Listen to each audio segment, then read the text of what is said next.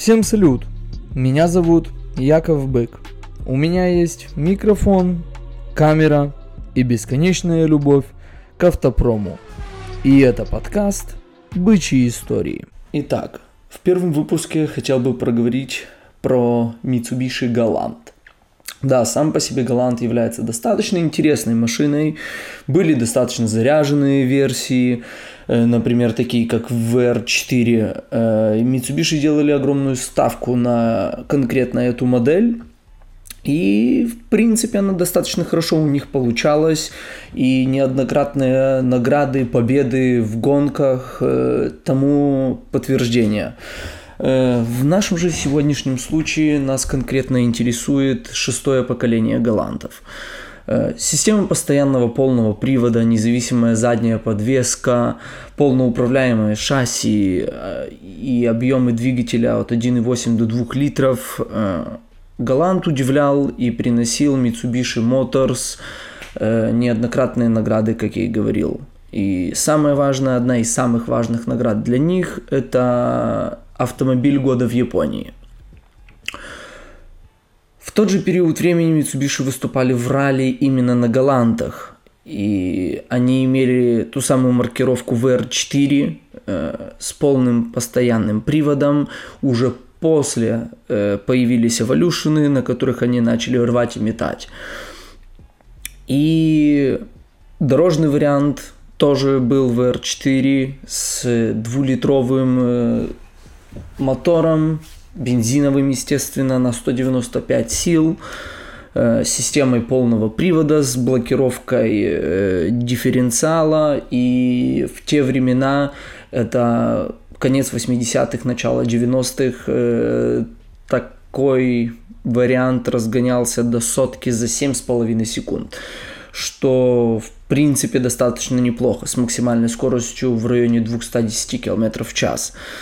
Эм, с 89 года по 92 год этот боевой японец неоднократно громил соперников. Выигрывал как и локальные ралли э, по типу как финская Тысяча озер, британские и другие этапы. Э, но сегодня Голланд, про который я хочу рассказать, будоражит превыше всего меня. И для меня это очень интересный вариант и в принципе, такие машины, как это, сподвигли меня заниматься чем-нибудь таким, про что сейчас я вам рассказываю. Он не ставил рекорды скорости, это не была самая быстрая машина, или, не знаю, она там не побеждала в ралли. В принципе, их было выпущено не так уж много штук. Э, там не было никакого огромного мотора, и Самое интересное в нем то, что это Mitsubishi Galant AMG. Да, он был доработан той самой компанией, которая сейчас является неотъемлемой частью Mercedes-Benz и у всех ассоциируется только с Mercedes-Benz.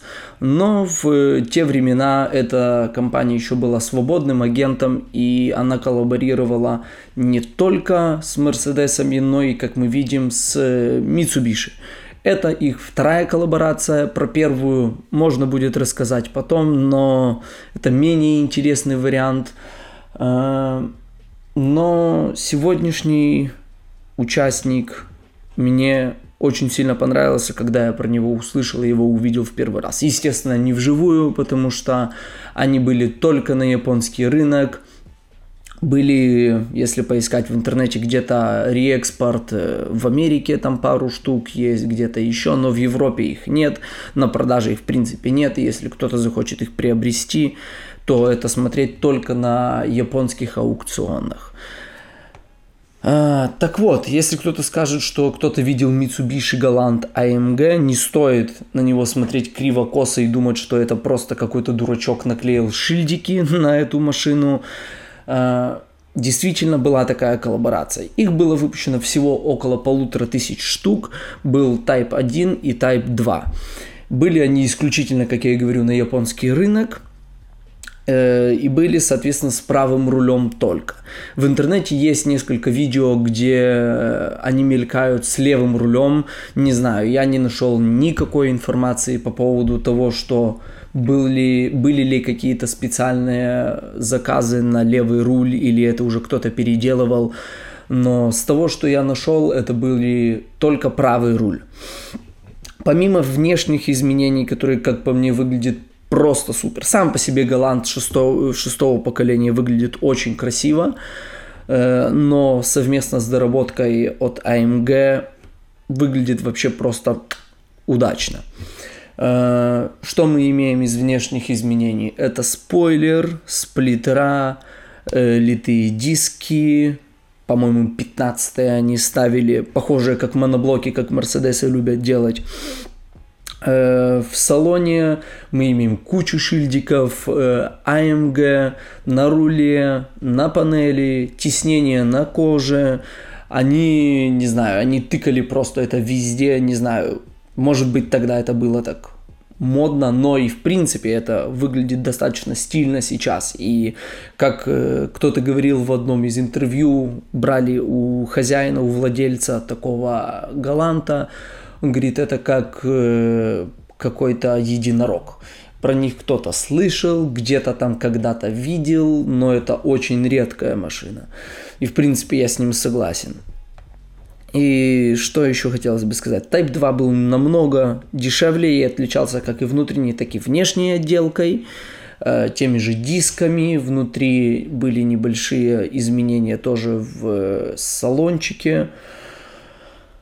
Ну и самое интересное, да, не остался без внимания двигатель. За основу был взять двулитровый атмосферный двигатель, не тот, который устанавливался на VR4, и это была исключительно передняя приводная версия, они не дорабатывали этот полный VR4.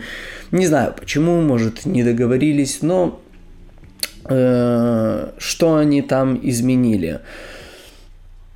Новые поршни, распредвалы, титановые пружины, заменили весь впускной тракт, коллектора, выхлоп, ну и как же без перепрошивочки. Э, они его подзашили, общую мощность с, со 140 сильного мотора этого двухлитрового удалось достать 170. Принципе, не супер какая-то большая разница, но я думаю, что на то время это достаточно неплохой результат. И что самое интересное, они смогли раскрутить этот мотор до 8000, что в принципе на тот момент достаточно неплохой результат. Что еще? Они доработали там э, подвеску, настроили ее, сделали ее достаточно жесткой, э, и там они тоже всадили свои лапы. Что еще сказать? Найти какие-то видео с гонок, заездов с машинами с тех времен. Ничего нет. В интернете есть пару видосов, как он там работает, кто-то где-то катается. Есть одно интервью с владельцем такого галанта. Но в принципе каких-то супер там э, видео с заездов с какими-то машинами ничего нет. Но и в принципе жалко было бы смотреть, как кто-то, возможно, уничтожал бы или разбился бы на такой машине, потому что это достаточно редкий экземпляр. Это машины, которые стоят у людей, я думаю, в коллекциях, и они просто любуются ими, потому что, как по мне, это просто произведение искусства, и это такое творение, которое должно стоять где-то вот в музее, либо у кого-то в коллекции. Кто-то должен просто приходить, любоваться и осознавать то, что немецкая компания, которая сейчас у всех ассоциируется с Мерседесами, в 90-х годах коллаборировала, коллаборировала с японцами, и у них вышло такое дитя, которое выглядит, ну не знаю, как по мне, очень красиво, очень классно, и действительно этот э, экземпляр очень ценен. Ну и да, увидеть его вживую практически невозможно, только если где-то в Японии. Э, но, а я что напоследок хочу сказать, что я буду продолжать заниматься, искать какие-то такие прикольные, редкие машины, которые были в серийном производстве, либо доработанные какими-то тюнинг-ателье. И буду пытаться рассказывать вам еще какие-нибудь интересные и прикольные машины. До новых встреч!